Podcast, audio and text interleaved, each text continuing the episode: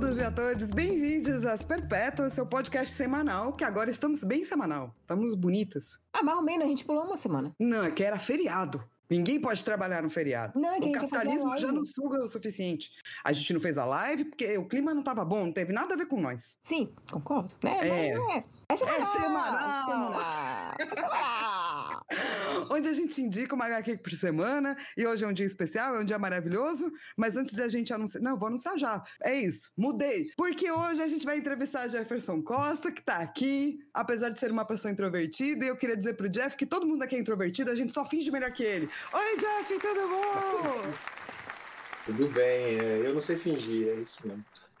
É, eu acho que a gente aprendeu a fingir, sacou? Mas é muito um podcast de pessoas introvertidas, tipo eu e a Lilo, saca? Que a gente, tipo, amigas, é só isso. Nós duas numa festa, com um copinho ali segurando, só mexendo assim a cabeça. Isso. É nóis. É, e, e antes de começar, eu quero saber, ô Lilo. Primeiro, ah, é, você tem que falar os negócios que você sempre fala, né? Vai lá Então. no exame. Vou, vou brilhar um momento, um momento brilhar piramidar. Que você consegue encontrar as perpétuas no Spotify, no Apple Podcast, no Google Podcast, na Amazon Music e no Deezer. E qualquer outro agregador que você fala assim: ah, eu uso um agregador estranho. Manda pra gente o nome que a gente agrega lá também. E não esquece de É a compartilhar. Lilo que tá prometendo isso, entendeu? Porque o sistema faz isso automaticamente. Se não tiver seu agregador estranho, talvez a gente não faça isso, não, mas beleza. Não, a gente faz sim, da mesma forma como as perpétuas são semanais, a gente também vai agregar o seu agregador estranho. Justo. Estamos entrando em, em- em- em ano de, de eleições, né? Então a gente faz promessas vazias. A gente só Isso. não vota em genocida, mas a gente faz promessas vazias. Perfeito. Essa é a nossa linha. É a linha do genocídio. Meu Deus, que ponto nós chegamos. Ô, Lilo, Hum. conta pra mim que perpétua você é hoje. Ai, hoje eu tô a perpétua aqui. Hum, hum. Eu tô a perpétua da pessoa que cozinha no sol, porque era onde eu queria estar. Cozinhando no sol, assim, torrando, com um protetor solar. Porque eu tô passando muito ódio. Eu acho que talvez, assim, tomando muito sol, vá meio que evaporar o ódio. Como uma pessoa nordestina, a Lilo fica muito puta quando não tem sol na cidade, saca? Não sei se é só questão de ser nordestino, porque também tem muito sudestino que gosta de sol e gosta de torrar em sol e não gosta de frio. Assim como tem, tipo, a Samela, que é amazonense e ela odeia passar calor. Tipo, a mulher Mas é porque ela é amazonense, eu acho que faz sentido. Porque lá Não. o, o ar-condicionado é padrão Manaus, entendeu? Não, mas eu não odeio calor, por exemplo. E, tipo, Salvador não é uma cidade fria. Risos. Sim, mas o ar-condicionado não é padrão, padrão, entendeu? Ah, Bahia. é sim. Ah, em, é? Em, Sal- é, em Salvador, em Mas no, lugares. no sim. busão tá escrito, porque assim, no busão de Manaus tá escrito assim, ó.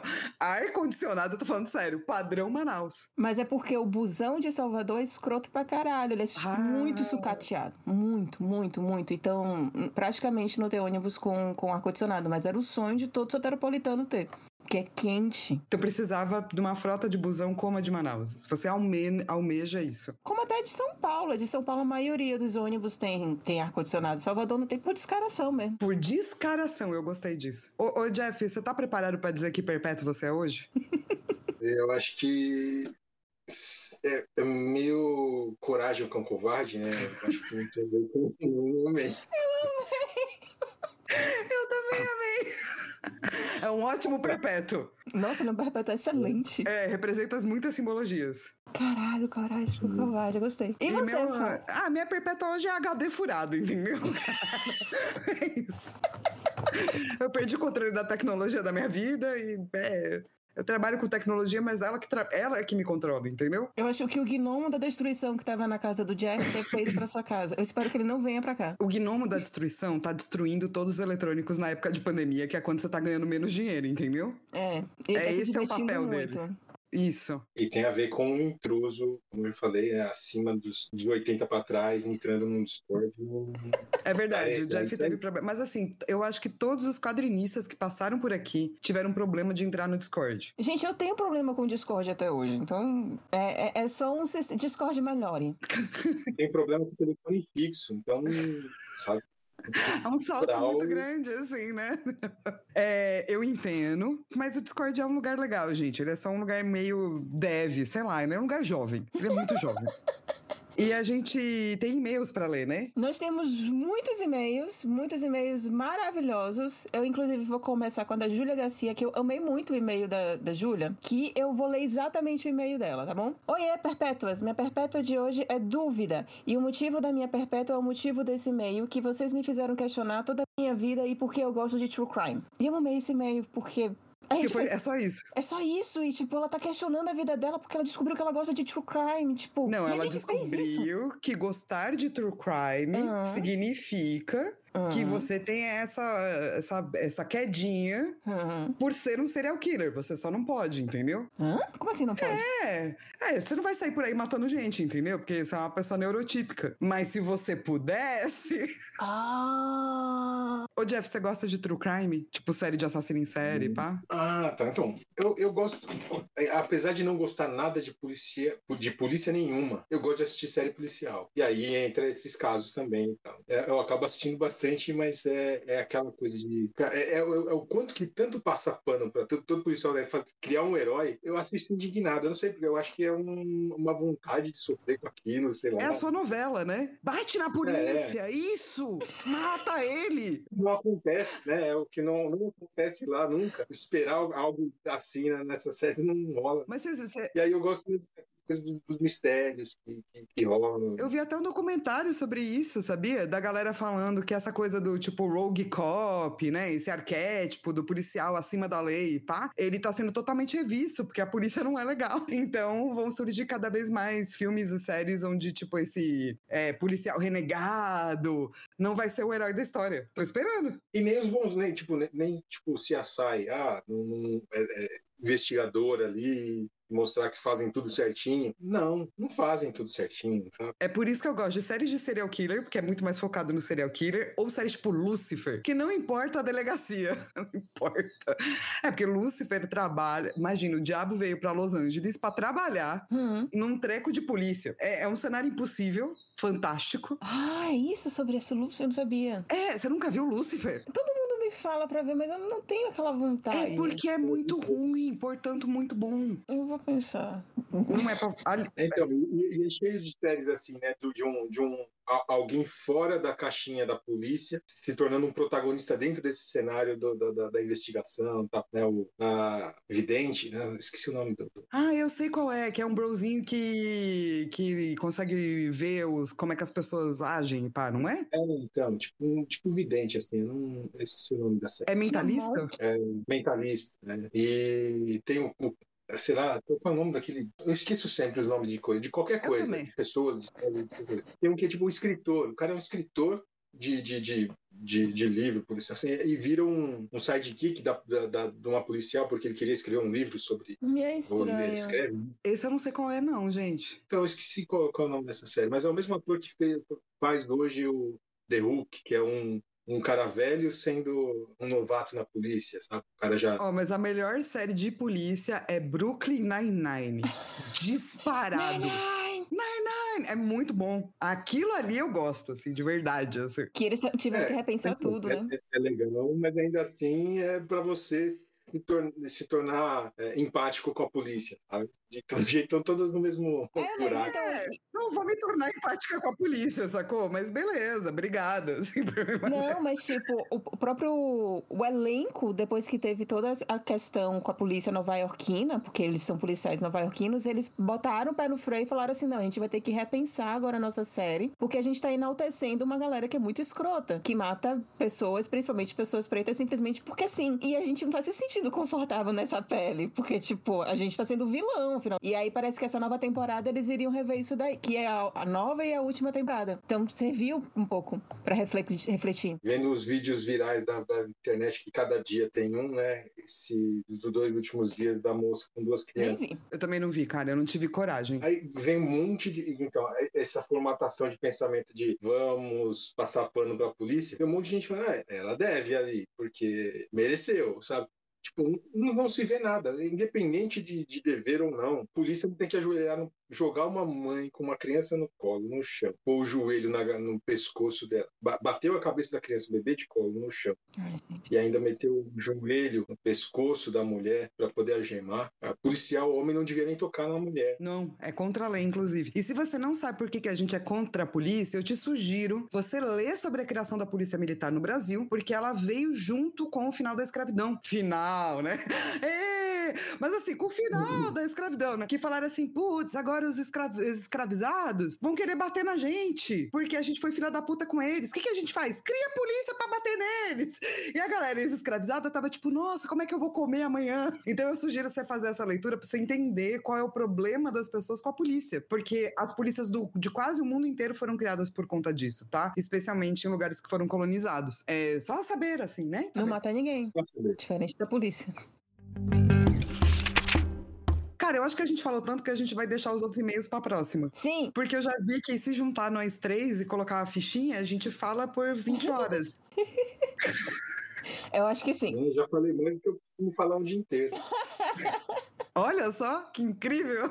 Vai gastar, entendeu? Ô, Jeff, pra quem não leu é, Roseira, Medalha, Engenho e Outras Histórias, é sobre o quê? Boa. Assim, numa frase eu falo que é, é sobre memória, mas é, é sobre tanta coisa. Sim. É porque a memória é sobre tanta coisa, né? Sim, sim, então, mas um fio central significa uma conexão com a ancestralidade. Então. É, eu uso a, história familiar, ancestral, assim, essa busca, para trazer provocação. Então, várias. Então, esse tipo de questionamento a gente estava falando sobre polícia, sobre qualquer coisa assim, é, sobre a história, o racismo, tudo tá lá. E eu uso as cenas que parecem bem cotidianas, assim, na, na, na, na vida de uma família de nordestina, de de terra seca, de tudo mais, para trazer uma, um, um, um, outro olhar. Eu costumo dizer assim que quem lê a história do começo ao fim sem entender quem é o autor ou sem ler, até por isso eu coloquei o meu texto, o meu texto do, do livro no fim, para realmente quem quiser entender a obra, a primeira leitura não diz nada, só, só pega essa coisa, um sentimento de ah, ah, é, eu tive meu avô, minha avó que viveram, vieram uma terra assim, assado, me identifiquei, trazer identificação é uma camada. Entender uma história, uma história de retirantes e tal, é uma camada. Só depois de ler o texto final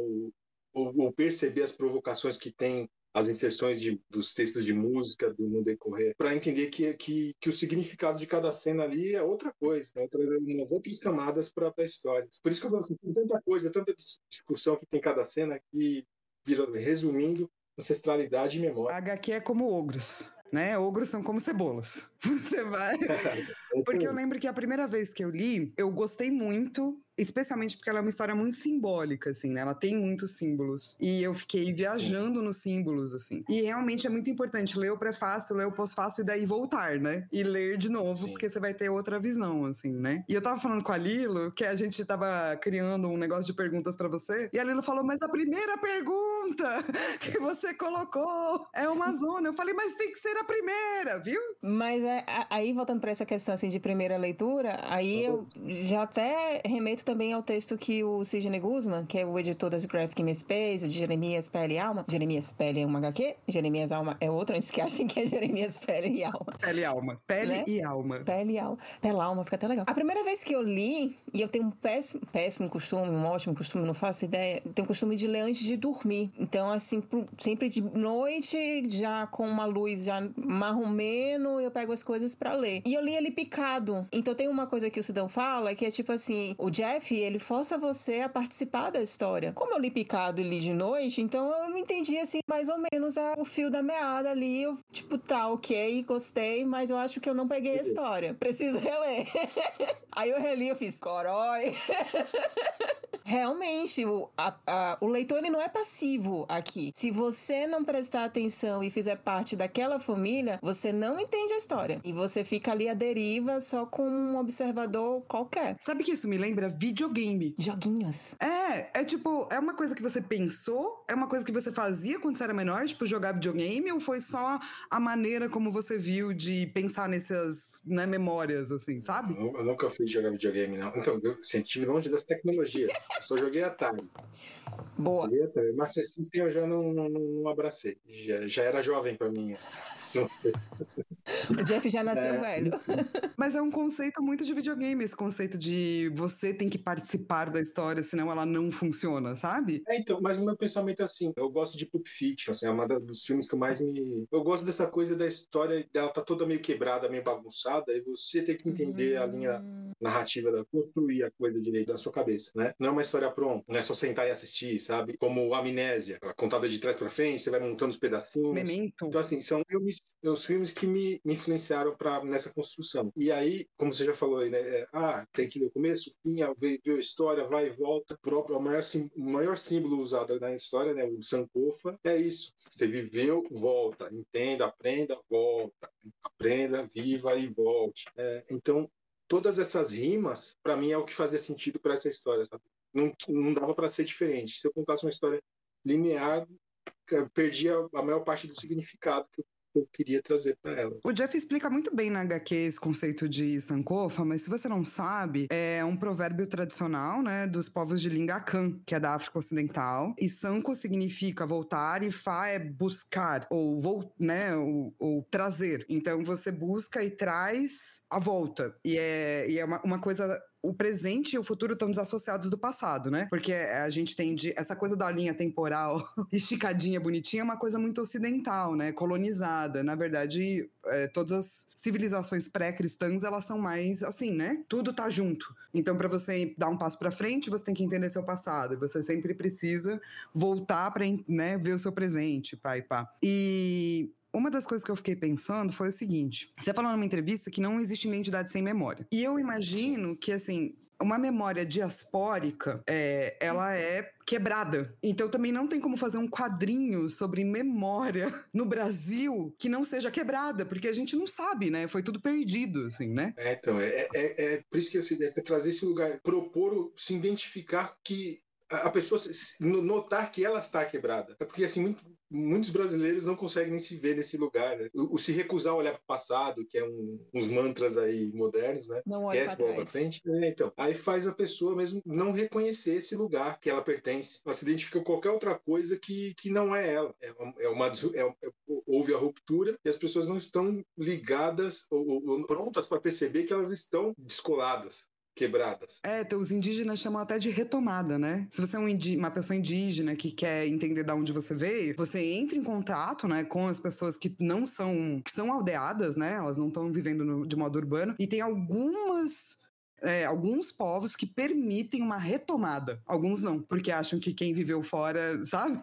Cada povo é de um jeito. Mas eu, eu gosto desse conceito de retomada, porque eu acho que todo mundo que tem qualquer experiência não branca no Brasil passou por um momento onde a família queria esquecer as suas raízes que não fossem europeias. É, então, e aí isso daí que, que vocês estão falando, né, da questão de que é necessário olhar pra trás, eu acho que é um troço também muito doloroso. Eu acho que talvez eu esteja errando ao falar que talvez a nossa sociedade como um todo, moderna, atual, contemporânea, ela não quer sentir dor, né? A gente faz tudo pra fugir de qualquer tipo de dor, tanto a questão das redes sociais quanto também da questão do álcool, de drogas que seja. Imagina então querer descobrir o seu passado. Eu acho que é algo meio doloroso que a gente simplesmente não quer, e ponto. Então, é, mas as redes sociais estão cheias de dor, né? E aí isso me fez lembrar de uma coisa assim, até um- uma brincadeira que eu fiz aqui no começo, lembrar de novo Matrix, quando eles falam assim, ah, a gente fez primeiro uma sociedade perfeita, mas vocês não sabem viver sem dor, né? Vocês não conseguem viver sem a dor, parece que não funcionou nada se vocês não entendessem, não, não, não passassem por esse tipo de experiência. Então vira uma confusão mesmo, né? esse lugar que você está falando vira mesmo uma, uma confusão, mas a sociedade, eu acho, é meio que o contrário, né? se alimenta muito da dor de, de, de outros, sabe? Do outro, não E a é, sua. é o princípio capitalista, assim, da coisa. É, então, porque a dor foi fetichizada, né, na nossa sociedade. Ela deixou de ser uma coisa normal porque todo mundo sofre. A angústia faz parte da vida. A gente tem que aprender que é isso, entendeu? Ser humano, você não vai, tipo, evoluir e virar anjo, sacou? Tipo, enquanto tá vivo, saca? Você vai continuar sen- tendo dor até o final da sua vida. Vida. Mas em vez da gente lidar dessa dor de um jeito real, a gente tornou essa dor fetiche, Sim. né? Então a gente tenta fugir da angústia, fetichizando a angústia. E é impossível, né? Você nunca Nossa, vai ficar sem dor. É quase uma tortura isso, né? Eu acho. Eu acho que a gente seria melhor, sabe? Se a gente falasse sobre isso. É que assim, até eu, eu- eu falo de novo assim, o pouco que, que eu me relaciono com redes sociais, ela, ela tá, tá cheia de, de violência, do, de modo que vocês comentaram, ah, não vi o caso da moça atacada pela polícia. Muitas pessoas estão se recusando mesmo a ter esse contato, que vai gerar gatilhos e tudo mais. Me gera muito de gatilho, eu passo mal, eu passo um dia ruim, toda vez que eu vejo um vídeo desse eu não consigo mal trabalhar direito. Mas eu não consigo não me relacionar com esses vídeos, porque é a realidade Sim? dos que são como eu, é, do que eu passei bastante tempo na minha vida. O que- os medos que me pegam hoje em dia, é, agora meus filhos adolescentes, começando a sair pra rua de verdade, sozinho, sabe? É, vai no shopping, cara, minha cabeça fica assim, um segurança achar que meu moleque de 12 anos, que, que parece que tem 18, a altura do meu moleque é absurda, é proporcional, mas é isso mesmo, ele já passar na rua e falar, pô, não, que 12 anos, sabe?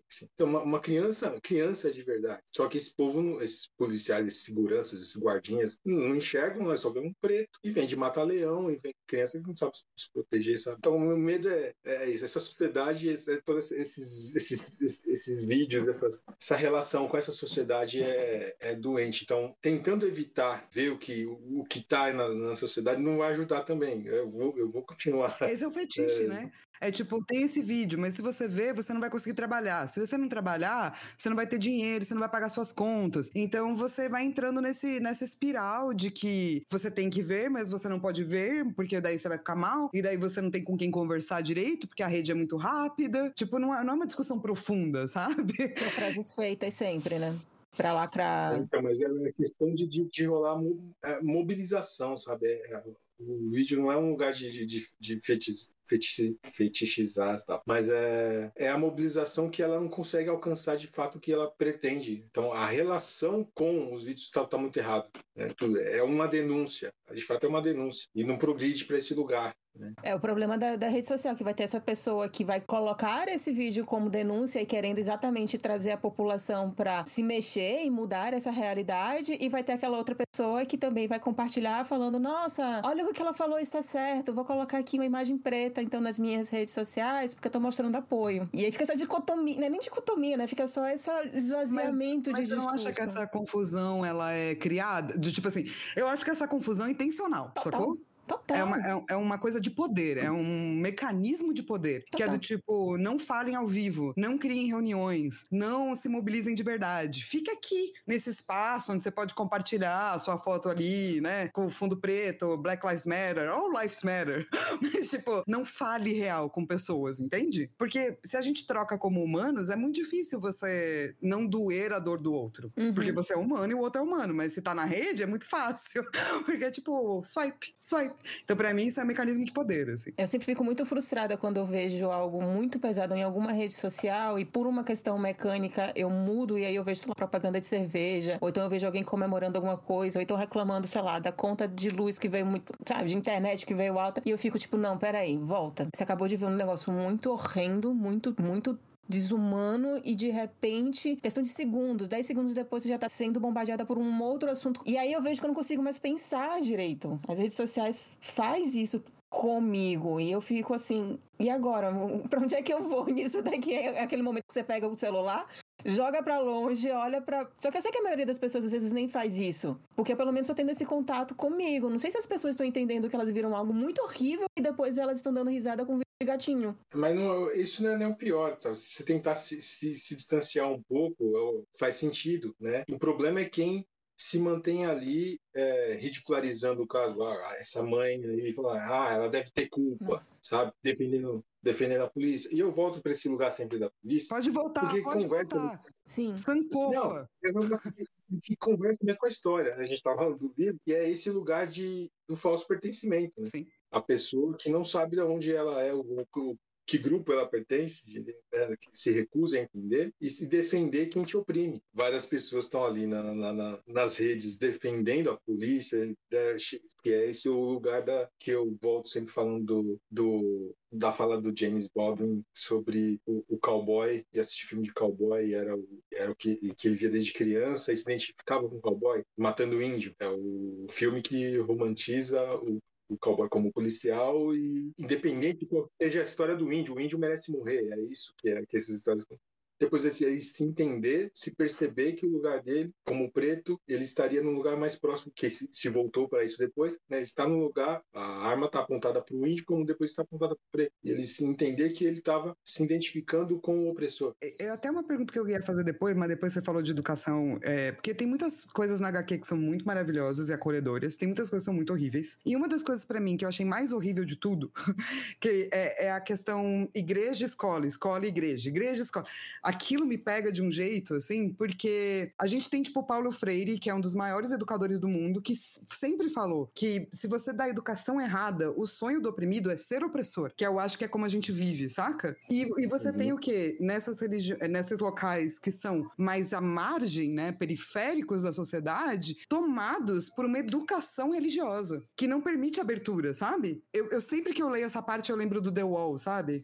Do Pink Floyd, as criancinhas caindo no moedor de carne. Como é para você essa relação com o sagrado, educação? Como foi essa libertação, assim, sabe? Até como, como o, nessa cena eu coloco né, que o meu pai que queria muito estudar, mas não tinha, não gostava dessa condição. Então ele queria uma metade dessa troca, né? Ele só queria fazer parte de, da metade. Então já entendi que desde, desde sempre para ele essa relação com religião não, foi, não era uma coisa que para ele era legal. Então eu cresci vendo é, meu pai é, respeitoso com todo mundo, tal, não tinha nada de, de burra louca, nada do tipo. Mas ele nunca queria gostar, não gostava de ir para a igreja, lugar nenhum. Tipo assim. Então até meus meus minha mãe sempre foi muito religiosa da parte da família dela, só que também ela não frequentava. Então, eu nunca tive que criança ir para a igreja, não, eu não tinha uma relação próxima à igreja a relação era próxima com que a vivência da minha mãe, a vivência dos familiares, que tinha essa coisa, ah, qualquer coisa é, é, é benção, é graças a Deus, sabe? Essa frase hoje me pega muito, eu não gosto, sabe?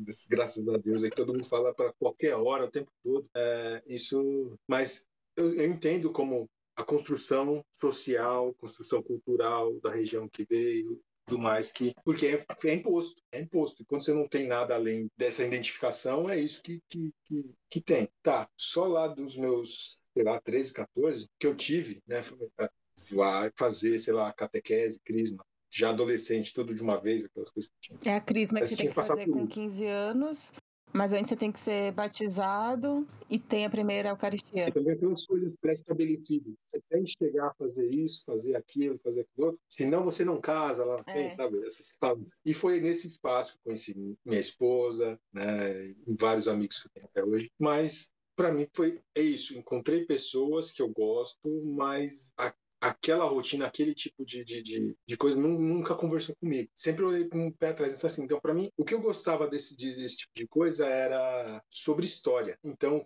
entender a história da, da Bíblia, entender a história do que está contando. Então, filmes, filmes bíblicos, sabe? Era o mais, era, era o mais que tinha isso desde criança. Então, quando é, essa era a criança velha que eu sempre fui. Então, imagina lá com cinco anos, eu Semana Santa, eu, gostava de ver aqueles filmes antigão, velho, de, de, sei lá, de Sansão quebrando as, as paradas do, do, do, tempo, sabe? Umas paradas assim. E pequeno eu gostava de ver esses filmes, porque eu sempre gostei de história. Mesmo que eu não entendesse ainda, eu gostava do que era histórico nesse sentido. Mas nesse tempo eu fui entender, assim, que essa é, desde ali, desde ali. É uma história unilateral. A gente é apresentado a uma história unilateral. Então, dali eu já estava mais interessado em, em, saber mais histórias sobre outras culturas. E aí é uma coisa que, como preto, e aí hoje tentando estudar mais sobre, entender que esse também é um outro mal ocidental que afeta gente que que quebra. Se essa não é a minha história, essa não é a minha, minha religião, né? Essa, é, é, foi uma imposição. Eu, então, isso me, me, causa um desconforto. Eu sinto desconforto com aquilo e me afasto. Então, me, eu me afastei de qualquer tipo de, de, de religiosa espiritual. Tirando a religião, é espiritual da coisa. Assim. Só que a ancestralidade preta é muito espiritual. Né? Enquanto isso, para mim, hoje ainda é uma questão. Eu não consigo nem me aproximar direito de, da espiritualidade preta com todos os problemas que eu tive com a construção de uma espiritualidade que não era minha. Né? Então, esse lugar de, do não, de não, de não pertence né? assim, é, um, é, um, é um problema, é uma quebra, é uma quebra para todo lado. Assim. Eu nem sei se eu cheguei a conseguir responder a pergunta. Não, mas foi ótimo. É assim que a gente faz o podcast. Ninguém responde nada, a gente só conversa. E você ficou falando muito da questão de história, de como você gosta de história. E isso daí, terminando a leitura, eu fiquei parando para pensar, né? Como é que você conseguiu compilar essa história? Porque você tá falando da história de pelo menos aí duas pessoas, só que essas duas pessoas, elas têm toda a família dela ali ao redor. E aí eu fico... E você conseguiu construir uma narrativa que é exatamente não linear. Então, como é que você conseguiu compilar e organizar historicamente essas histórias e colocar no, no papel, sabe? Como é que foi esse seu processo? Porque não deve ter sido um troço simples, né? É, então, aí que vem a questão de memória também, né? E até um, um dos conceitos que eu jogo ali um pouco só para como provocação, o que é a memória, o que é uma memória coletiva, a memória individual e como isso funciona. Para mesmo a pessoa individualmente, a, a, memória se transforma, você esquece, você lembra, você reconstrói. E a maioria dessas histórias eu ouvi dezenas de vezes. Os familiares dos antigos se juntam, um viajou, chega para visitar na cidade e junta todo mundo e vão contar histórias e lembra quem, quem fez do que quando era pequeno, o outro tá com a pedra na cabeça do outro, achou a cabeça, sabe? Essas, essas conversas vão lembrando e as histórias vão sendo recontadas e recontadas. E eu, desde o moleque ali, hum, ah, tem isso aqui, tem aquele outro. Mas quando vira. Um exemplo mais prático, assim. Quando minha mãe contou certas, certo acontecimento lá da vida deles. Se me contou quando eu tinha 10 anos e ela tinha 30, certo? Ela tinha uma vivência e aquela memória relaciona com ela de uma forma mais fresca e, e que é a pessoa que ela é. Ela contar para mim agora aos 60, ela tem uma um outro tanto de vivência que altera até a própria relação dela com aquela história, sabe? Uhum. Isso foi bom para mim, aquilo foi, achava que era bom e agora vejo que foi ruim, né? Tudo isso pode acontecer. Então, transforma para ela, muda o significado para ela, para uma pessoa como, como memória individual, certo? Uma, uma, mesma memória pode ter alteração de significado para a própria pessoa. Imagina passar, juntar todas essas num, num, num balde só, né? num, num balaio só, é, e mesmo tentando preservar as intenções e as narrações deles todos, no final, é a minha memória sobre toda essa história que eles já me contaram várias vezes. É como eu vejo, então, o, o... aí fica, assim, para explicar, e fica mais, mais fácil, porque por isso que vem ter um monte de provocações em cada relação, como meu olhar crítico em cada cena. Eu acho que a história está assim, colocada tá posta desse jeito. Num primeiro olhar, ela fica muito mais simples, muito mais. Ela não, não traz tanto significado, né? Ela traz um lugar de você reconhecer um tipo de pessoas, um tipo de povo, um tipo de lugar, um tipo de tempo e ponto. E uma situação, né? Uma situação e mas é com esse segundo olhar e com as provocações, com símbolos, com frases, que essa colagem vai trazer um significado crítico, que é um olhar de uma memória, que é a minha. Então, viram todas essas memórias coletivas, vira memória individual sujeito aqui. Desse sujeito, né? e quanto tempo você levou para fazer, para montar isso daí tudo? Ou talvez até mesmo desde a concepção de você entender que você queria fazer esse quadrinho, a você juntar todas as referências de comida, arquitetura, das falas, das roupas? Então, até não acho que no texto lá falo, não tenho lembrança de ter, o meu texto não li de novo, mas então desde quando lançou a música lá, o Sêmen, do Mestre Ambrosio, que é a que mais mais recortes tem, que é uma provocação, então a música é uma provocação lá, eu acho que é de 98. Desde ali o sentimento de, puta, tem que. E isso eu nem sonhava em ser quadrinista. Olha. Sabe assim, de vontade de, de ter uma história que mexesse com isso. Então, antes de pensar em ser contador de histórias, eu, eu, necessitava dessa história, tá? É uma coisa meio, né, junta, assim, né? Você precisa contar histórias porque essa história existe, mas essa história não existe porque você precisa contar. Eu acho que tem uma provocação, assim, bem conflituosa que a gente vê na HQ, que faz parte do humano, assim, né? Que você vai criando essas redes, assim, saca? Então, e, e eu, então ela vem, vem de um sentimento anterior até eu pensar em ser profissional da área. Eu nem pensava em, eu nem pensava que eu era um contador de histórias. Então era de um de um outro tempo. Então ali era uma necessidade, a necessidade surgiu dali. E mesmo entrando depois que entro na área, começo a trabalhar com, não eu não sabia que eu ainda tinha que contar essa história. Então passa mais quase 20 anos de trabalho como desenhista, né, coautor, e, de, e foi amadurecendo com todo esse tempo entender é, mas qual é a história que eu preciso contar? E de onde veio a coragem de ser o é autor? uma necessidade que eu preciso contar. É o coragem com a coragem, a necessidade que eu preciso contar. Porque foi uma passagem para você, né? Do tipo, é, ser autor de algo completo, né? Porque você já faz narrativa quando você tá fazendo quadro. Já tem é. narrativa, mas é uma narrativa diferente, né? E aí eu nunca fui o desenhista pura e simplesmente assim. Eu sempre fui o chato que tento tenho que conversar com os parceiros roteiristas, eu mexia, fuçava em tudo que era argumento das histórias. Ah, mas se, se não for assim, se for assado, essa intenção, esse significado aqui, que você, não sei, vamos pensar. Então, eu sempre participei, nunca peguei, nunca fui de pegar uma história, ah, tá bom, desenhei a sua história, né? Isso, para ter uma ideia, até com, com o steampunk aí, eu, eu dou umas pentelhadas, entendeu? Meio que no meu lugar de pertença, assim, sabe? Mas contando a história, sabe? Então, tipo, um exemplo nesse, um protagonismo maior para a mãe do, do Mr. Steam, sabe? Tem um, lugar que eles deixavam ela meio dó de canto, assim. Não faz sentido. Entendo um lugar de uma mãe nesse lugar onde o filho foi arrancado dela por um motivo tal, por causa do pai. Hoje ela tem um filho próximo. Para ela tá cagando que o filho viva um, um outro tipo de, de, sabe? Eu tô numa passada assim, o que, que é esse lugar, sabe? Então não tinha uma preocupação em entender o lugar. Essa personagem na história era, era, era só um. Ela só servia como um gancho. Era um, um, um acessório, assim? Um acessório narrativo. Ela era um acessório narrativo, pontuado e não se preocupava com a profundidade da personalidade da pessoa. Então é um tipo de coisa que eu, eu fico pensando em qualquer história. A, a personagem que entra na história tem que ter motivo e significado, né? Então, com algumas encheção de saco, a gente vai trocando ideia e fazendo acontecer alguma coisa diferente com. É meio isso que eu, que eu sempre gostei de, de fazer. Então, qualquer história, eu participava, mas eu não me colocava nesse lugar de desafio próprio até, de encarar, de querer, de, de me pôr a cara para bater, de contar as minhas próprias histórias. Sim. Sempre ficar nesse lugar, será que eu estou pronto para, né? Eu estou bem aqui no lugar de desenhar, assim, tá ok? Não sei se tá ok, tá ok? Não tá.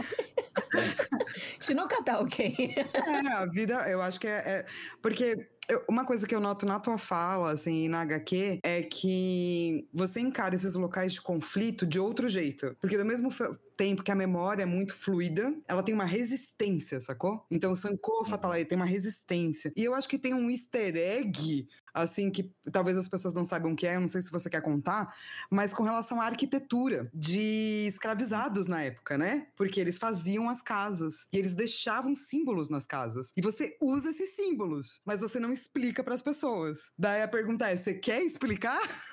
Ou não? Vai lá procurar. Não, então, não, é. Eu não explicar não, mas é só que ele também é Sankofa, né? Exatamente. Então, é, é, é, ele também é Sankofa, mas ele é, tem como resistência, então a história vai. É bom que as pessoas vão procurar mais sobre isso. É porque as pessoas esse... acham que é um coração, né? É, então, e, então, e como coração, ele é a provocação na história. Ele cria um, o tom para a sequência, né? Os motivos que levam para você fazer tais coisas. E como provocação, tem algumas outras coisas, assim, que é assim, só por cima, não sei se a gente. Mas é um momento né, que você falou de. Eu vou ser a chata e eu vou querer que me explique tudo, sim, porque a gente tá aqui para explicar também. Não, eu, eu acho que nem deve explicar tudo, sabe? Mas é entender que, que o, o livro tem muito significado e muitas provocações, né? Meio, é mais isso que eu, eu gosto muito de pontuar. Porque, no geral, o livro foi muito bem aceito. Né? Ganhou prêmio, inclusive. É, mas, finalista mas eu vejo que inclusive. bateu na trave. Não, finalista, cara. Né? Tem que pôr isso. Assim. Tipo, é a maneira que você olha, entendeu? Em vez de você escreve assim, finalista, entendeu? Vencedor Sim, do Jabuti é finalista novamente. É assim que você fala. E vencedor do HQ Mix e também é, sucesso de crítica. Exatamente. Sim, mas eu falo no sentido de que trouxe várias camadas para atrair, fisgar, pescar, agradar geral. Então cada um vai se relacionar com o livro de uma forma. Mas eu, então eu, o que eu percebi é a, a maioria das falas falam desse lugar, desse sentimento de lembrança, memória que provocou em cada um em se reconectar com sua própria história. É um lugar. Esse é o, é o mais falado. Então, nesse lugar, o livro conseguiu cumprir sua, né, sua função. No lugar das provocações sociais, filosóficas, né, tem várias outras provocações muito mais duras, mais resistentes, mais que elas são muito mais sutis. Eu, eu trouxe muita porrada e dureza, nesse, secura nesse, nessas coisas, mas eu trouxe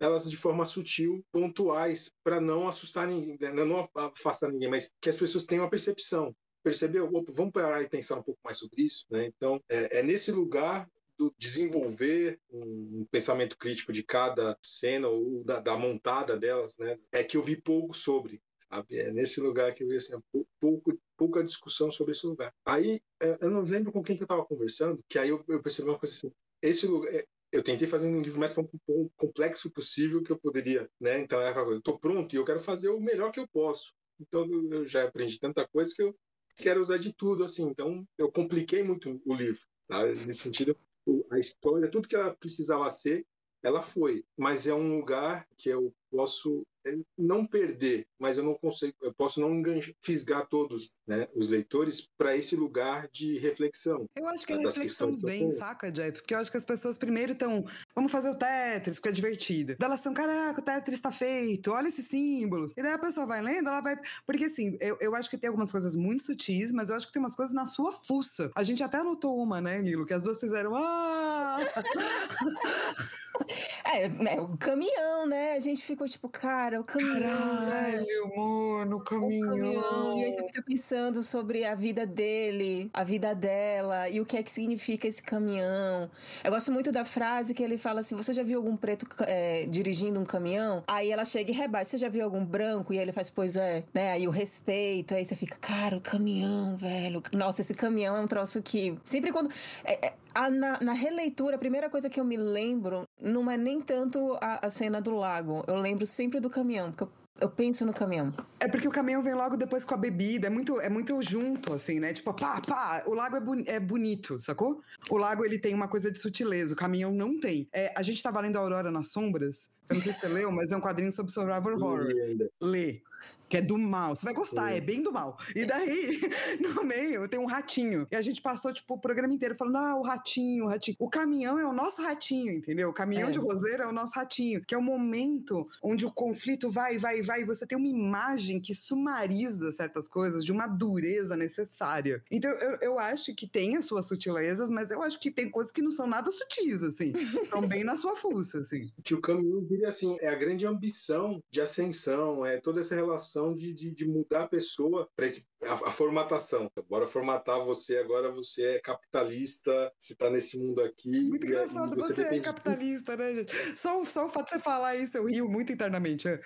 Então, a gente está tá inserido, tá, tá inserido forço, forçosamente, assim, né? não, tá, não tem como escapar. Mas então, mas ele está ali no mundo. Ali era terra de ninguém. É meio até com as provocações com alegoria pro ah, o que era a vida em Cajuí e a vida mais próxima com até como uma vida indígena, assim, tirando a parte que era do, do avô, do o homem branco que tinha as relações de negócio com o dono da terra, entregar tantos dias para ele ter tantos dias para ele, fazer tal, tal, tal.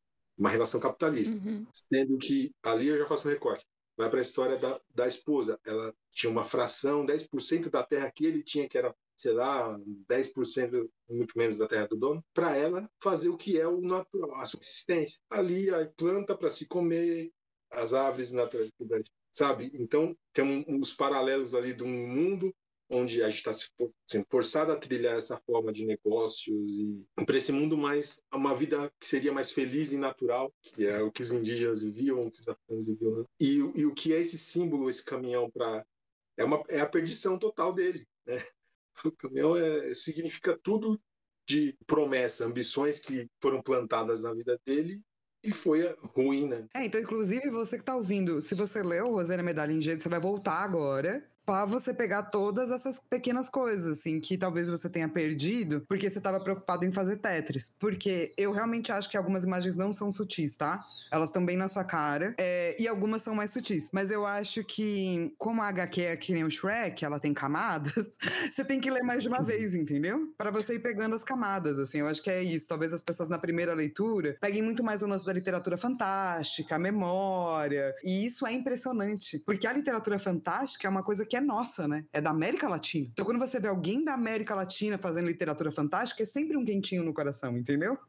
E, mas depois você relê para pegar as outras coisas também. Até no, onde não tem nada. E o nada eu coloco assim, o, o nada que não é nada, mas assim, os quadros em branco e os quadros em preto. Sim. É, e entender que que eu uso dali os significados que as pessoas podem é, absorver da forma mais cotidiana do que é o imposto para a gente entender o que é um o que é um quadro preto e o que é um quadro branco. E o que seria esse quadro branco certas vezes assim como um símbolo de intervenção ocidental é, nesse lugar que a gente fala assim o, que, que um, o branco força o que, que o branco força a gente nessa sociedade esse de cima para baixo e a pessoa pode olhar com uma naturalidade que, do que está posto sem, sem questionar ou começar a questionar onde está esse preto onde está esse branco enquanto vazio ou, ou o que mais sabe? então assim, até, até onde a pessoa não precisa ter um símbolo significativo ela eu trouxe dessa forma. Sabe? A Lilo até, até, até tava falando sobre isso, né, Lilo? É, não, eu pensei que na verdade você ia perguntar mais sobre se ele era o leitor de, de realismo fantástico, mas já que a gente estava indo para essa questão de, de, de, da arte, né, eu fiquei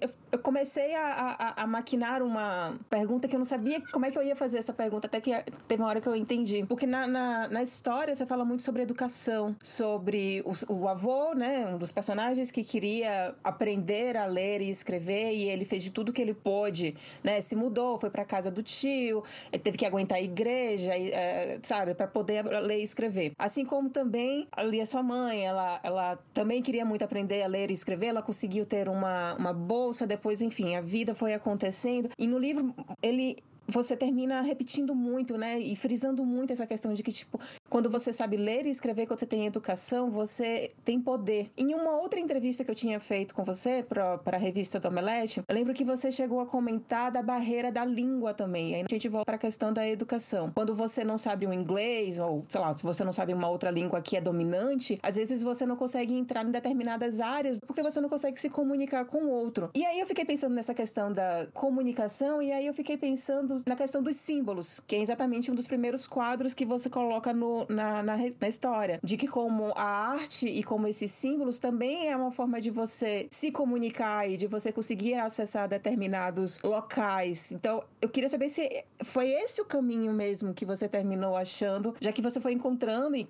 eu encontrei, acho que a, a FAO também encontra essas barreiras de, da, da língua falada. É, então, a, a educação tem muito sobre essa questão, oportunidades da vida que se perde. Né? Eu, eu, como eu tinha falado, eu perdi muitas nesse sentido. É, eu consigo me comunicar usando translator, sabe? Uhum. Né? E aí, esses trabalhos que eu faço para gringa. Mas na época, eu trabalhava com animação. Então, a animação, no, o trabalho em si dependia do áudio. Uhum. Então, não, é, não dá para eu traduzir, não dava, não dava. Na época, era, né, eu traduz, traduzia texto, traduzir o áudio, é, tinha, e aí, e aí o outro problema era o sentimento da fala. Como meu trabalho depende muito da intenção, não é só né, a forma como eu me relaciono com o desenho, é a intenção de cada personagem, a ação que vai ter depende da intenção. Então, mais do que a ação, a intenção é um grande significado para eu compreender o que eu vou fazer. Eu posso depois entender as palavras e a frase que está dita ali, mas a entonação e a animação tem muito disso. A entonação diz tudo o que eu tenho que dizer com a, a expressão corporal da, da, personagem. Se eu não entendi a expressão, a expressão da, é, a expressão como fala, a expressão da intenção da personagem, o sentimento que ela tá, é, eu tô só com áudio. Eu ia criar esse, esse ator que é o personagem me, movendo, né? Então, se eu não consigo ter essa conexão com aquele tipo de, de, de linguagem, não tinha como eu continuar trabalhando naquele, né? Mas assim, isso é, era a minha relação. E na história, contando e e ali contando a história dos meus pais, para ele, para eles são um pesar muito grande. Eles saber desde criança que eles queriam estudar, e as oportunidades serem cortadas, cortadas, e saber quando chega na cidade grande, eles estão muito atrasados em relação a quem está ali, né, os estudos, as oportunidades vão se perdendo também. No caso, minha mãe não conseguiu trilhar a carreira que ela queria, como professora, da assim, outras coisas assim. Meu pai perdeu várias oportunidades dentro da empresa, ele trabalhou a vida inteira dentro da empresa e né, na Antártica, que virou Ambev e tal. Então imagina assim que ele, com tanto tempo de experiência lá, ele cresceu até onde o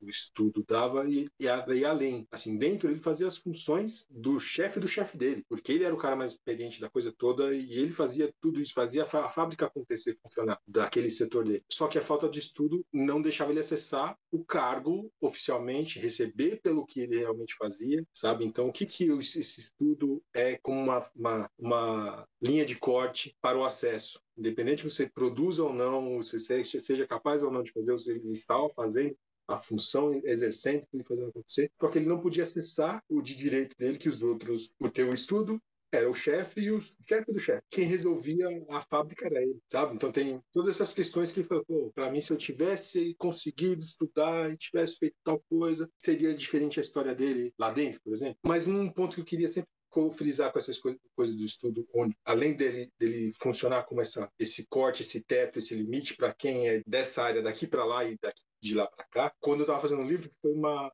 um período pré pré-Bozo, né? Pré-Bolsonaro, assim, e das pessoas apontando muito dedo para pessoas que, que se, se favoreceram de fiéis, de cotas e mesmo assim, e depois falar que não devo nada para para PT e para Lula, isso aí não tem, né? Nossa. Eles estão um bando de, de, de, de, ladrão, e eu vou nessa nova, entende? Essa nova, essa nova, o novo, sim, essa nova opção. Sem olhar para trás. Uhum. E aí, o, é, se não entendeu para trás, e aí aqui exatamente isso, a proposta educacional. Eu falo, eu falo mesmo da cartilha ali, das intenções do plano de governo do novo, que era estava se vendendo. Ah, se, se você não quer aquilo, quer, né? E é o que está sendo colocado ali. É, é o, o destruir a educação pública que foi construída. Então, imagina, aí eu, a história conta o que foi uma, a educação pública 50 anos atrás. Ela não existia. Então, ela foi construída de, de fato da, entre esse período crescendo a obrigação do Estado com a formação das pessoas até tal lugar que lá naquela época quarta série já era acabou né não tinha mais nada então imaginar que o, o modelo que o pessoal quer esquece a educação pública tá cheio de, de, de, de marxista é, né, formatando nossas crianças formatando nossas crianças de um lado né? vamos criar escolas particulares, escolas religiosas. Ou militares, né? Mas principalmente pensando no caminho de escolas particulares. De novo, é o corte. Você está você tá sendo a favor de não existir educação as pessoas. Né? Quem vai por esse caminho, vai, esse plano é muito bom. Não vamos, não, vamos, não vamos ser mais doutrinados pela, pela, pela essa esquerda, mas o plano de fato é: não vamos mais educar ninguém. Sim. E mesmo aqui entrando o Bozo, que é outra coisa, é outra coisa sendo a mesma coisa que esse, que eu falei que esse era, era apontado com a terceira via e tal e de novo é, e volta agora ano de eleição como falou entrando é apontado de novo o novo esse, esse caminho esse caminho nebuloso como algo uma novidade para essa terceira vez. Pô tá tudo aqui de novo. Volta lá atrás olha o passado e vê o que, que é esse tipo de modelo pensado para a educação do povo. Então é, é, é, é essa provocação com as frustrações que causam para as pessoas de uma tal geração que os seus pais não saberam nem, nem ler escrever, os meus avós, e ainda assim o meu avô preto, como falei, naquele sentido de eu vou vencer nesse mundo, né, desse mundo que foi jogado aqui, né, essas regras, eu vou vencer essas regras. E ele é um, sabia ler. A minha avó, que no caso, no contexto ali para ele, e a leitura ali até é de uma mulher branca, mas ela é, ela é desse lugar é, meio nativa, meio índia, meio, meio branca. A mãe, se não me engano, é a mãe da minha avó ou é a avó dela que era uma índia sequestrada no mato, né? Então, ela é metade branca, metade indígena. E ela trazia tudo, as tradições indígenas com ela, né? Mas eu, ali está apontado o preconceito do pai dela, um cara branco. Ela não reproduzindo isso, mas ela está nesse lugar do contexto da pessoa branca que, que se associa aos pretos. Mas mesmo assim, mesmo que ela fosse nessa relação sem, sem essa conotação de, da brancura dela, que é abordar, que eu trago outras coisas dela, né, que até é o pé no chão para ele, ser o pé no chão para ele, mas eu volto, além, além dela ser esse símbolo, por isso assim, tem tantas coisas sutis, assim, ela sendo esse símbolo da, da, da, desse lugar do preto que, que pensa numa ascensão social, e é uma discussão muito grande no, no, no, mundo preto, é esse preto que acende, ele quer uma branca. E, e não só ela representando isso, é mas no fim a associação dele, de novo, ele, ele se fudeu com as associações de trabalho e tal, né? Parcerias. E no final eu, eu friso com o quadrinho, né, na, na, na, trajetória dele, o último quadro. Não, não, tem, tem um resgate. Mas, assim, um, o último quadro contando a história dele, assim, da, da trajetória dele, é ele de novo apertando a mão de um branco. É, é o simbolismo disso ainda. Ele ainda acreditar que esse mundo foi pensado para ele fazer parte. É, é pensado para explorar ele, ele continuar fazendo esse pensamento e tal. Mas essa coisa da ele não faz. Não, não faz e nunca vai fazer, né? Porque eu acho que é isso, né? Do tipo, estava falando de intenção, né? Se você não volta para trás para entender as intenções, você não vai entender a intenção do outro, assim. E eu acho que a HQ mostra muito isso, assim. Tanto a intenção que você estava falando de quadros pretos e quadros brancos, que até é uma pergunta da Lilo que eu vou fazer, já que, a, que eu achei que você ia fazer essa pergunta, mas não fez. Porque a Lilo colocou aqui que é uma coisa que é muito legal e que eu percebi, assim, né? Especialmente depois que ela falou, que é o lance lance de você se comunicar via sombras. É, fazer tipo. Mas é... perfeito, perfeito. É, porque eu achei que você fosse chegar aí quando ele tava falando do, né, dos quadros pretos. Eu falei, ah, a intenção, a intenção da sombra. E obviamente isso é intencional, né? E é uma coisa que a gente não vê tanto, assim, né? E a gente vê muito nas obras do Jeff, não só é. em Roseira, mas também tem em Jeremias. E, e um puta espaço você poder usar a sombra. Por que, que você se comunica por sombra? Então, eu gosto muito eu, eu aprendi a gostar da, da, dessa brincadeira, dessa linguagem, lá atrás vendo o trabalho. Aí, sempre foge os nomes. Claro. o trabalho daquele cara lá, né? É o cara que fazia o Gru. Ah, aragonês. É, aragonês. É. Então ele usava muito sombra. E com essa intenção, com essa, com essa coisa de, de, de mostrar. Então a, a, a, ação da personagem é uma, mas a sombra mostra a intenção. Então é, é, é, é, é onde ação e intenção elas vão para caminhos opostos. É, lembra o né? a, sombra do, né? a sombra do Peter Pan, ele também, né? A famosa sombra dele. Eu acho que talvez foi é uma narrativa que a gente usava mais antigamente. Teve uma hora que a gente, a gente perdeu o nosso contato com, com essa sombra. E eu sempre fico meio mal acostumada depois das suas obras, porque sempre quando eu vejo alguém fazendo sombra de algo, eu espero que tenha uma mensagem ali e não tem. Eu fico tipo, cadê o Jeff? Cadê? Cadê a intenção dessa sombra? Tá sombra ali pra quê? Né? Pra quê? É, pra quê tá lá? então, mas assim, é, e aí até nisso, o caso da sombra do Peter Pan, dá pra ter uma discussão mais filosófica, entendeu? Por que que ali tem uma briga com a sombra dele, né?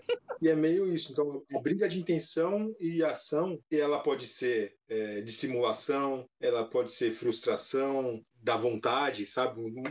Dá para ser muita coisa, ou mostrar um duas caras, o que, que for. Né, como eu usei ali até no, a primeira que eu acho que eu uso no Roseira é, é dos três macaquinhos. É. É, e, e, a mão da, da é toda torta, que assim, a narrativa vai ser torta, né? Então, uma brincadeira nesse, nesse sentido, eu, eu, acho, eu acho que eu usei outras vezes, mas não estou lembrando. A, a mais marcante nessa, nessa história.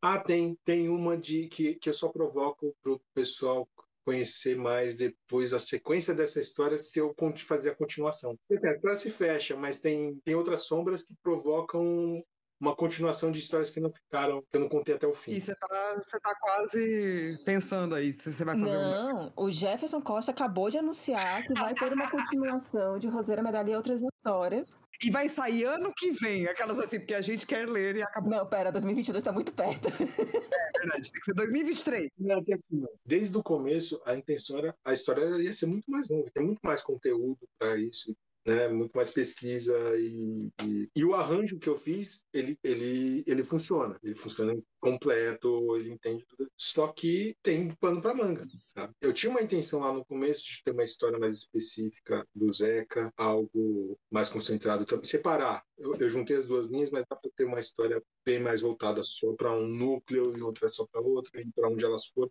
mais independentes uma da, sem essa amarração da provocação e tal. Então tem ideias para seguir no, nesse universo, tem bastante, né? E, e histórias para contar com elas. Mas assim, tinha provocações sobre. Mas, mas a pessoa nem precisa conhecer a história para saber o significado de algumas. A que eu lembrei aqui, por exemplo, que eu deixei no caminho, quando meu pai mata a cobra um tiro e arrasta a cobra até a casa deles. A sombra do irmão dele está fazendo uma ação diferente. Quem entender de, de, de crendices dos antigos, assim, da época. Eu tô até achando a página, gente, pra eu ver, porque eu não me lembro. Qual é a vai, vai entender o que significa a, a sombra, sabe? Vamos Eu todas. não sei se vale eu falar, não. Vamos to tá todo mundo agora procurando a página, entendeu? Que nós quer saber, porque essa sombra eu realmente não prestei atenção. Mas enquanto a gente procura, a Lilo vai fazer a pergunta da cor, que eu quero muito saber. Então, é, é- é- isso daí também foi um negócio que. Calma aí, mas eu respondi direito alguma coisa.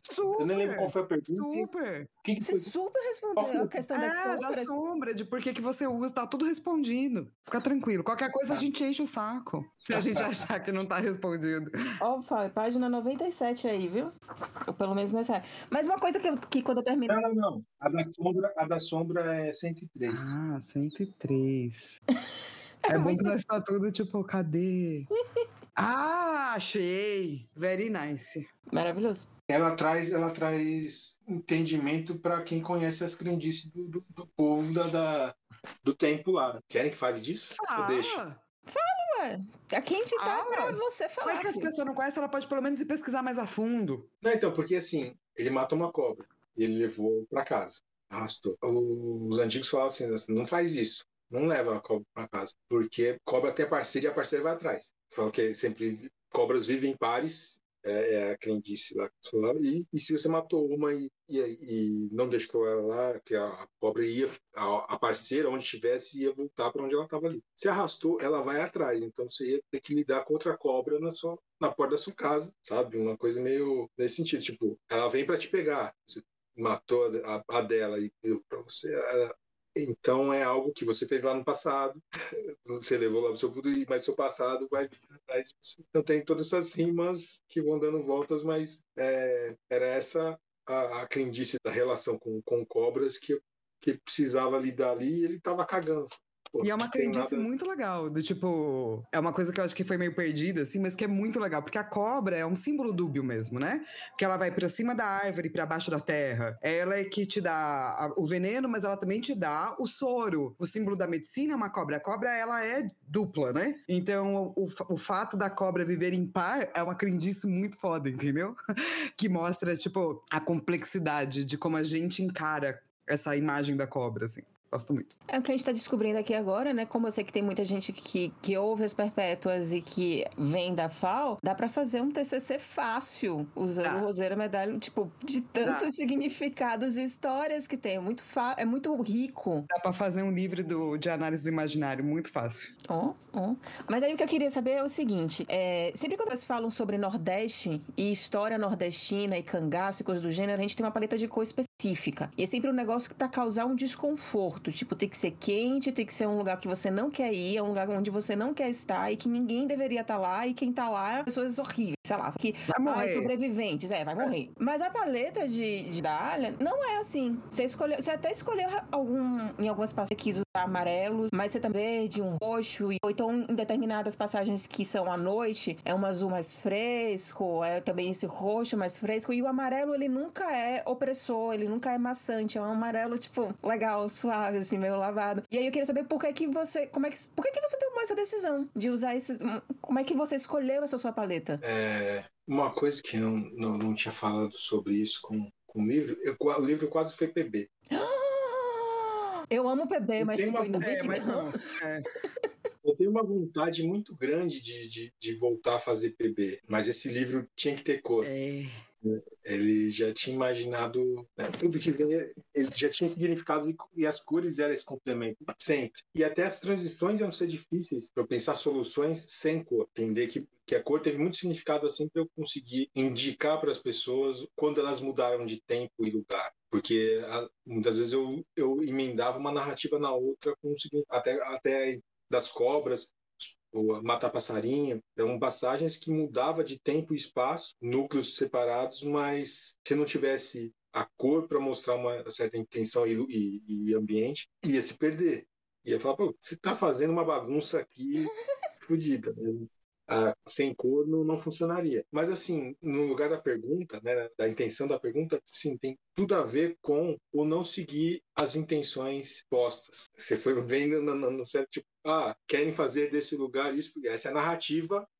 Aí volta a história da narrativa única. Ah, vamos olhar para os cangaceiros de uma outra forma, vamos entender o que, que eles viveram pela perspectiva deles. Então você, tem que olhar de uma forma que, que não seja a, a usual, né? A, a que está posta. Então, para toda nessa história, era, era trazer para esse mesmo que, que a gente está falando de um lugar que sofre da seca, que sofre de, de, de, da, de falta de muita coisa, é a terra onde eles viveram, é a terra da infância deles, é a terra que acolheu, a terra que, que deu sustento, que, sabe? Uhum. Então, por isso que se repete muito, eu até como um mantra, assim, pontuando, e a vida era boa para eles. Apesar de toda a bosta, tudo que, que rola, toda, desse, desse caminho bagunçado, né, e, e, todas as provas que passam assim, não é um, não é esse lugar, não é esse lugar do, do, do, inferno, do desespero e do, né, é, é o lugar de uma, de uma omissão, é o lugar de um, de um, de um abandono. Mas a gente tem que ver pelos, pelo olhar desse, desse povo, não é mais o olhar de quem dita o que é certo ou errado, ou quem é o bandido, quem é o mocinho, e depois a gente descobrir que o mocinho não é o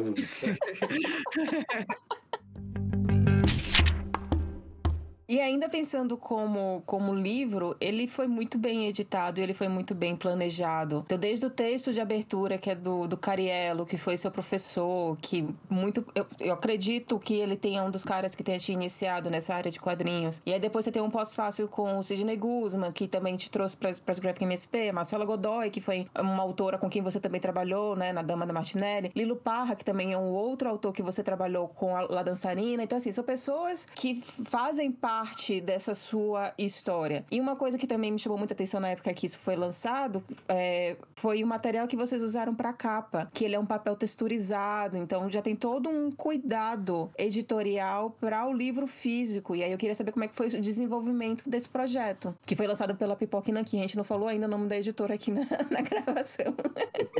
Eles, eles mandaram benzaço, né? E, e é meio que comprando a loucura do autor, nesse sentido. Maravilhoso. De começo, a primeira, vou lembrar, a primeira conversa com o Daniel, e eu falei dessa minha intenção do PB. Eu sabia que, eu sabia que o livro tinha que ser colorido, mas eu já estava nessa pegada assim. Eu quero fazer.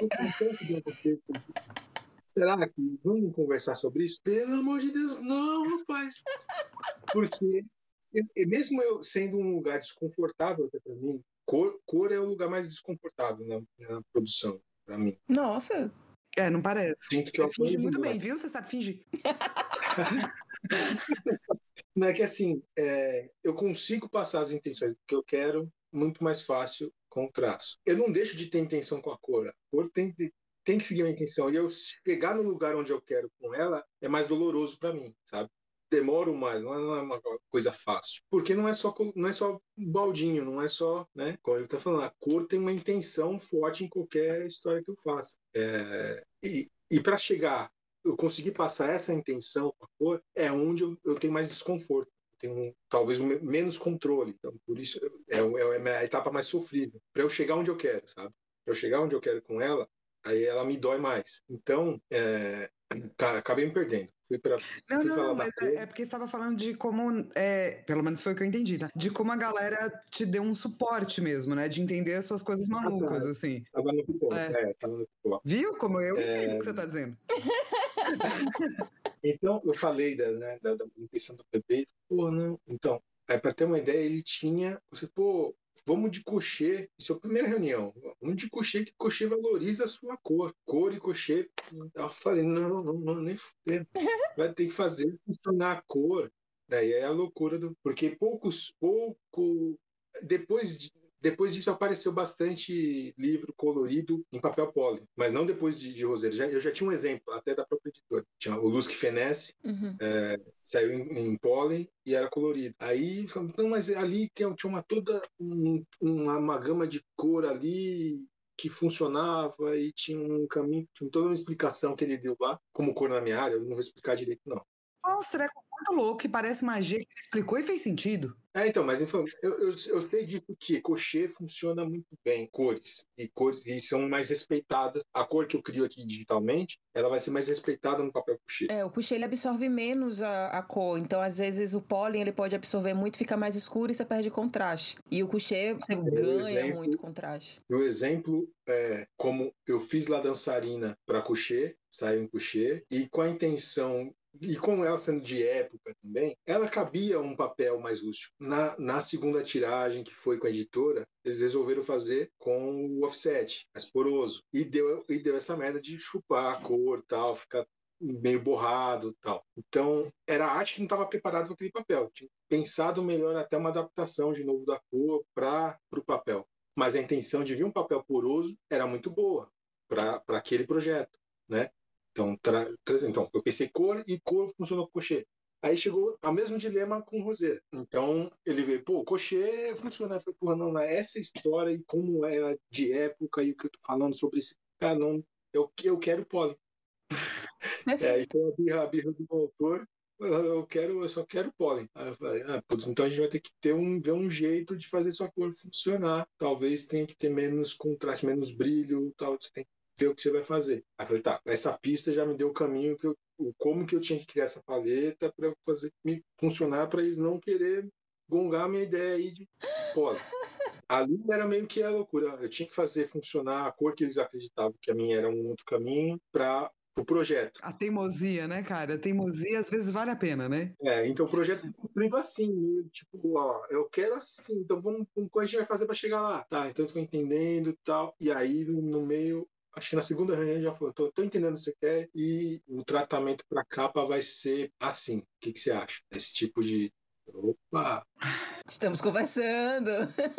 então tá entendendo o que eu tô caminho. Ah, não, outra curiosidade da primeira reunião, tá? Eu fui visitar eles, né, na, na, no, no estúdio. Aí eles estão mostrando os livros do C, né, deles, né, da, da, da coleção, da, do catálogo deles. Aí, não sei se foi Daniel, um deles comentou assim para mim: ah, e aí tá a gente fazendo assim, esses assim, blá, blá, blá, esse é tamanho tal, tamanho tal. A gente tá tentar entender para onde que eu queria o, o, livro, o que, que eles estavam querendo apresentar. Ó, talvez o livro se encaixasse num formato parecido com um desse outro livro. Que primeiro, quando ele queria cocher, ele estava pensando num livro Sete Infinito. Cinco para Infinito? Cinco para Infinito. Acho é, é Cinco para Infinito, uma coisa assim. Que é lindo realmente também. É, um tratamento bacana, tá, no coucher, mas é PB lá, né? Uhum. É, ah, opa! A gente foi um coucher, né? É, foi um coucher, ele pensou ali, papapá. Aí, ele mostrando tal, tal, ele falou, olha, aqui esse o chabutê. Aí tem uma coisa interessante, a gente só colocou lombada redonda no chabutê, fazer um diferencial para ele, a gente está tratando ele. Aí eu falei, eu quero tratamento diferencial para essa minha história. Justo! Justo! Minha história da minha família, vocês é. vão dar um tratamento diferencial sim. É, vão sim que eu quero. Não, vira, vira, vira Melissa, aí a birrinha é do, de autor, né? É, mas não era, não era bem isso assim. É, era assim, a intenção da história como sendo esse, esse emaranhado de, de, de intenções, de cultura, de história, de um Brasil, que eu não gosto nem mais de chamar de, de um Brasil né? Essa, essa, unidade não existe, ela, ela, é a ficção da coisa toda, né? É, mas o livro representa esse lugar para as pessoas começarem a, provo se, né, a provocação para entender esse lugar existe, né? É, é, um livro que simboliza muito do que é o nosso Brasil, tal. E aí, como sendo o, um, um, dos livros que que marcaria o início do, do, do selo de, de, de quadrinho nacional, aí eu fui mais por essa linha, sabe? Assim, ó, vocês vão começar com quadrinho nacional. Mostra você está falando, estamos tratando, tratando o francês aqui diferenciadamente. Pô, vamos tratar o quadrinho nacional de uma forma diferenciada, entendeu? Essa então, gente diferenciada eu, a gente quer, né? Que foi gente também uma, uma lógica muito parecida com a da Mino também. A Mino foi quem começou a lançar quadrinho nacional com capa dura, que antes a gente tinha só os gringos em capa dura. E eles lançaram Hermínia, do Diego Sanches, em capa dura, com acho que foi uma copa Antônia lá, rosa e amarelo, sabe? Foi foda, assim, incrível. E foi um dos primeiros no mercado. Que é, e precisa disso mesmo. Tipo, ele vai lançar o nacional, vamos fazer um negócio diferenciado fodão, cara. Precisa que não. É, a editora, obviamente, ela dá todo o suporte e tal, mas é, aquilo é verdade. Você precisa de autores teimosos, né? Especialmente no mercado de quadrinho nacional. Teimosos para fazer, teimosos para, né? Tem que ter teimosia, senão você não tá nesse mercado, não, assim. Sim, não. Mas eu não precisei ser muito chato. Teimosia. Quando eu né, expliquei. Não, eu quero. Não é porque eu quero, quero me igualar a Chaboté. É, é, é, é o conceito ali tinha um tratamento especial. Pô, vamos dar tratamento especial Não, super pra, deu pra te entender e deu pra entender que não é que os caras foram mala. É que realmente existe uma teimosia, uma resistência, né? A gente tá falando dessa dialética do duro e do mole da terra, né? Tem a terra mole, a terra dura. E é, é- e é- acho que é a experiência de qualquer quadrinista no Brasil, especialmente se você faz parte de uma minoria. É, porque daí ela vira resistências duplas, triplas e por aí vai, assim, né? É, mas uma coisa E a teimosia junto. é. Uma coisa que a, que a Lilo ficou em dúvida e eu amei essa pergunta foi: e aí, o que, que a sua família achou? Gostaram muito. ah, que bom! Gostaram muito. É, Eu ouvi gostaram não. Minha mãe tinha um pensamento antes, assim, ela achava que eu fazer essa história, é, eu tava perdendo tempo, Não. tava perdendo tempo, o dinheiro devia estar seguindo minha carreira, trabalhando, fazendo... o que, que a história deles ia importar para as pessoas? Oh, Entende? Sabe, esse lugar de É que eu tô, eu tô até emocionado. Então ela tinha um, um, um receio que essa minha teimosia de querer contar a história deles ia ser o meu caminhão. Sim. Caramba, velho. Então tinha esse lugar que ela estava muito preocupada, muito tensa e achando que, que, que ia ser um, um, um caminho que, que a história desse ela fez tudo o que podia para eu poder ser quem eu sou hoje. Eu voltar para contar a história delas ia ser também a minha perdição, o caminhão eu ia perder o meu rumo, sabe? Qualquer tipo de. Ela estava muito tensa com essa história, mas eles. é, E durante a produção eu enchi muito o saco deles. Sabe? Então tinha que puxar, re- re- relembrar tal história e amarrar de novo. Ah, e me fez lembrar que eu não respondi uma pergunta inteira sobre o tempo da produção. É. Ah, mas a gente É, entendeu que, né? Não, então não, mas tempo de produção real mesmo, então entender que desde quando fui contemplado lá no PROAC, eu tinha um ano para fazer, eu passei oito meses fazendo o roteiro e dois desenhando, dois e meio desenhando. Então, assim, a, a- a arquitetura do projeto era muito mais importante do que o cuidado com com o traço, tal, o planejamento e o planejamento até a decupagem faz parte do planejamento para mim, sabe? Então é o desenho final que, que levou dois meses e meio, desenho final e cor. Então foi uma pauleira assim esse finalzinho, Caramba, dois mas meses. tinha, mas é dois meses. Foi uma loucura mesmo de dormir três horas por, por, por, por- noite ou dia, sei lá. Quantas páginas por dia, você sabe? Então, no final tinha que ter uma meta de, de no mínimo 10 páginas por dia. Caramba, É, Jeff. foi um... Não, e você conseguiu, E, você é um monstro. aí, É, tipo, É, o o que, que, pessoal- você, o que, que pessoal- você tá. o Pipoca tava desesperado, né? O pessoal andava com data e tal, e tá nada vivo, saca? Não sei, cara.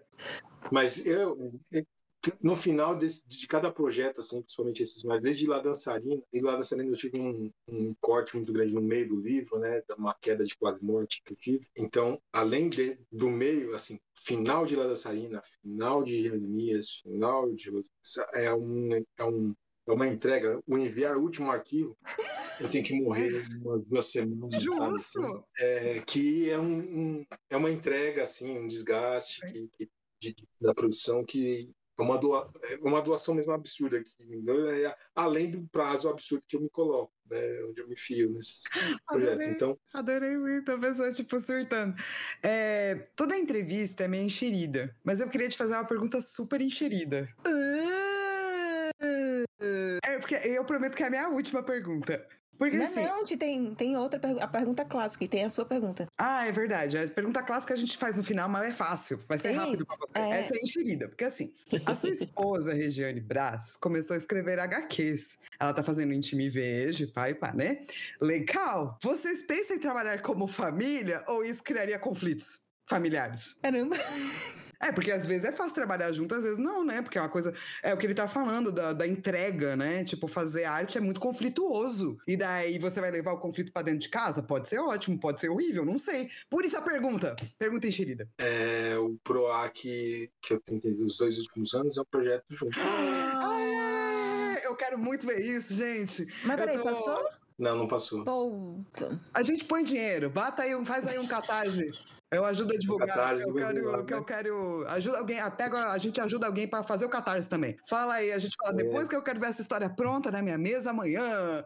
eu quero muito Alô, saber. É. editoras. Campeão aqui caso- prêmios. Incrível, Jeff. No caso dela, né, é, a gente eu acho que há uns três, três anos, uns cinco anos atrás, é, a gente começou um coletivo de quadrinistas pretos, tentando se juntar ali e começando a é, partiu de, de, duas frentes, assim, primeiro. Né? Primeiro foi um convite do Robson Moura, quadrinista do incrível. Casagrande. Ele, ele me convidou, foi conversar comigo, vamos, vamos juntar os pretos, cara, vamos, vamos tentar montar um, algo que a gente se sinalizar, entender quem tá e trocar. E aí a gente tinha trocado essa ideia antes, acho que foi no FIC até. Aí depois veio o Regis Rocha, que estava é, com, com uma intenção de uns parceiros que, que, que iam queriam meio que investir em produção de, de autores pretos tal mas a partir a partir daí a gente precisava fazer essa essa dos quadrinhos sabe? essa juntar o pessoal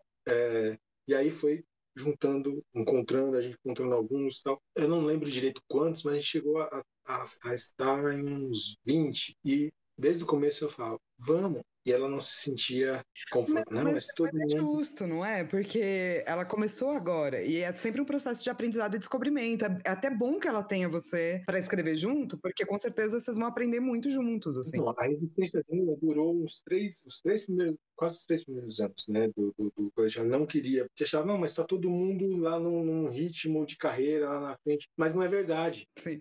Muitos no, no, começo mesmo. A gente estava encontrando pessoas que estavam querendo fazer, né? Vários ali tinha, tinha, tinha gente que já tinha carreira há bastante tempo, não, não como autor, mas produzindo ilustração e tal. Outros querendo começar seguro, sabe? Qualquer questão. A gente estava encontrando quem tinha, mas ela não achava que estava todo mundo com uma carreira já né? Só que assim, eu conheci ela também desenhava. Ai, que legal!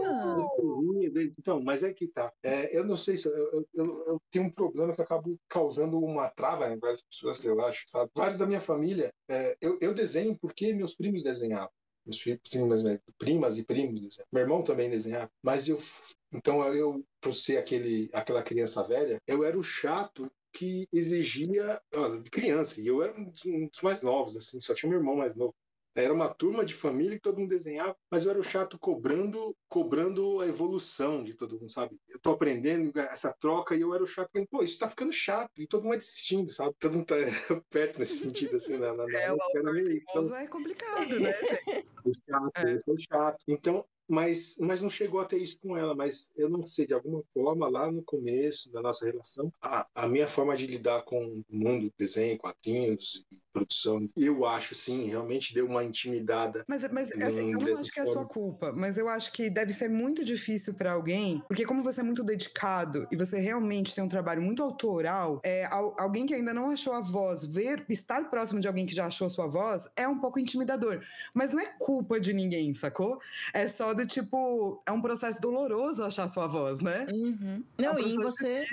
E é. você entrar em um coletivo com outras pessoas que você acha, acredita, né? Que todas aquelas pessoas já, já, são melhores e que você vai chegar lá. É, é completamente compreensível esse medo. E ainda tinha um outro ponto, assim, né? O coletivo tinha, tava muito, muito masculino. Hum. Você tinha encontrado, sei lá, quatro, quatro meninas, se eu não me engano, não tenho certeza, mas acho que eram quatro. Eu falei, ó, além de tudo isso, e sabe que ela já escreveu, ela sempre escreveu, ela, quando eu conheci ela, adolescente, era adolescente, fazia grafite, desenhar, é, escrevia, tipo, tudo isso ela já, já fazia. Então lá atrás, então não é, tá, alguém está começando agora, hum. alguém pode estar tá começando a pôr as caras agora, né? ou pôr a cara para bater nesse sentido, mas eu sabia de tudo isso e você tem todas as ferramentas para estar tá aqui e produzir como todos e, e, e ser e, e, não era só isso não é só questão de produzir né uma questão de a, além disso é uma é, é uma questão de troca de experiências pretas uhum. então tinha tudo isso pô, tem tem tudo a ver e para e quando ela decidiu entrar aceitar eu acho que em, em coisa de dois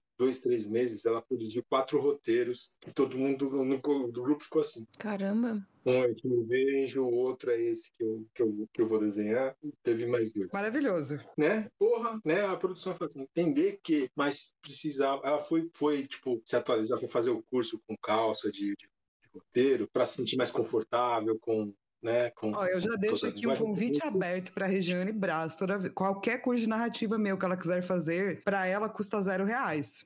Oh. É só ela vir fazer. E eu tenho três. Ela pode. Pelo menos dois eu acho que pode ser legal. Então pode. Porque assim, eu gosto muito da Regiane. Muito. Tipo, eu gosto da presença dela nas redes, eu gosto dela ao vivo. Eu acho que ela é uma pessoa criativa, é uma pessoa expressiva. Muito. E eu fiquei muito feliz de ler a HQ dela com a Marília, porque eu gosto de ambas. A gente sempre fala do Intime Vejo aqui no, no, no, podcast, porque eu gosto. Tanto volte e tá lá. Então, a, né, no nosso site, asperpetas.podbean.com, você vai encontrar não apenas os links do Jeff, mas também da Regiane, que vai escrever futuramente quadrinho com o Jeff. E Isso. daí você já pode seguir ela. Você vai ver ela cantando. Você vai ver ela postando ah. questionamentos sobre a vida. Ela cantando é tão bonita, né? É. Eu não sei porquê, mas desde a primeira vez que eu pus o zoio nela, assim, eu falei, eu gosto da mulher. Entendeu? Eu tenho, eu tenho essa coisa com ela. E uma pequena explicação. O calça que o Jefferson tava falando é Rafael Calça, coautor dele dele com, com Jeremias, né? E também fez vários outros, outros títulos de quadrinhos. E a gente ficou aqui, que a gente ficou falando aqui sobre Daniel. Daniel é Daniel Lopes, que é o editor da, da Pipoca e Nanquim. Disclaimer. É, é isso que eu ia falar, é importante. Eu pela metade, né? Eu achando que todo mundo já sabe tudo que eu tô...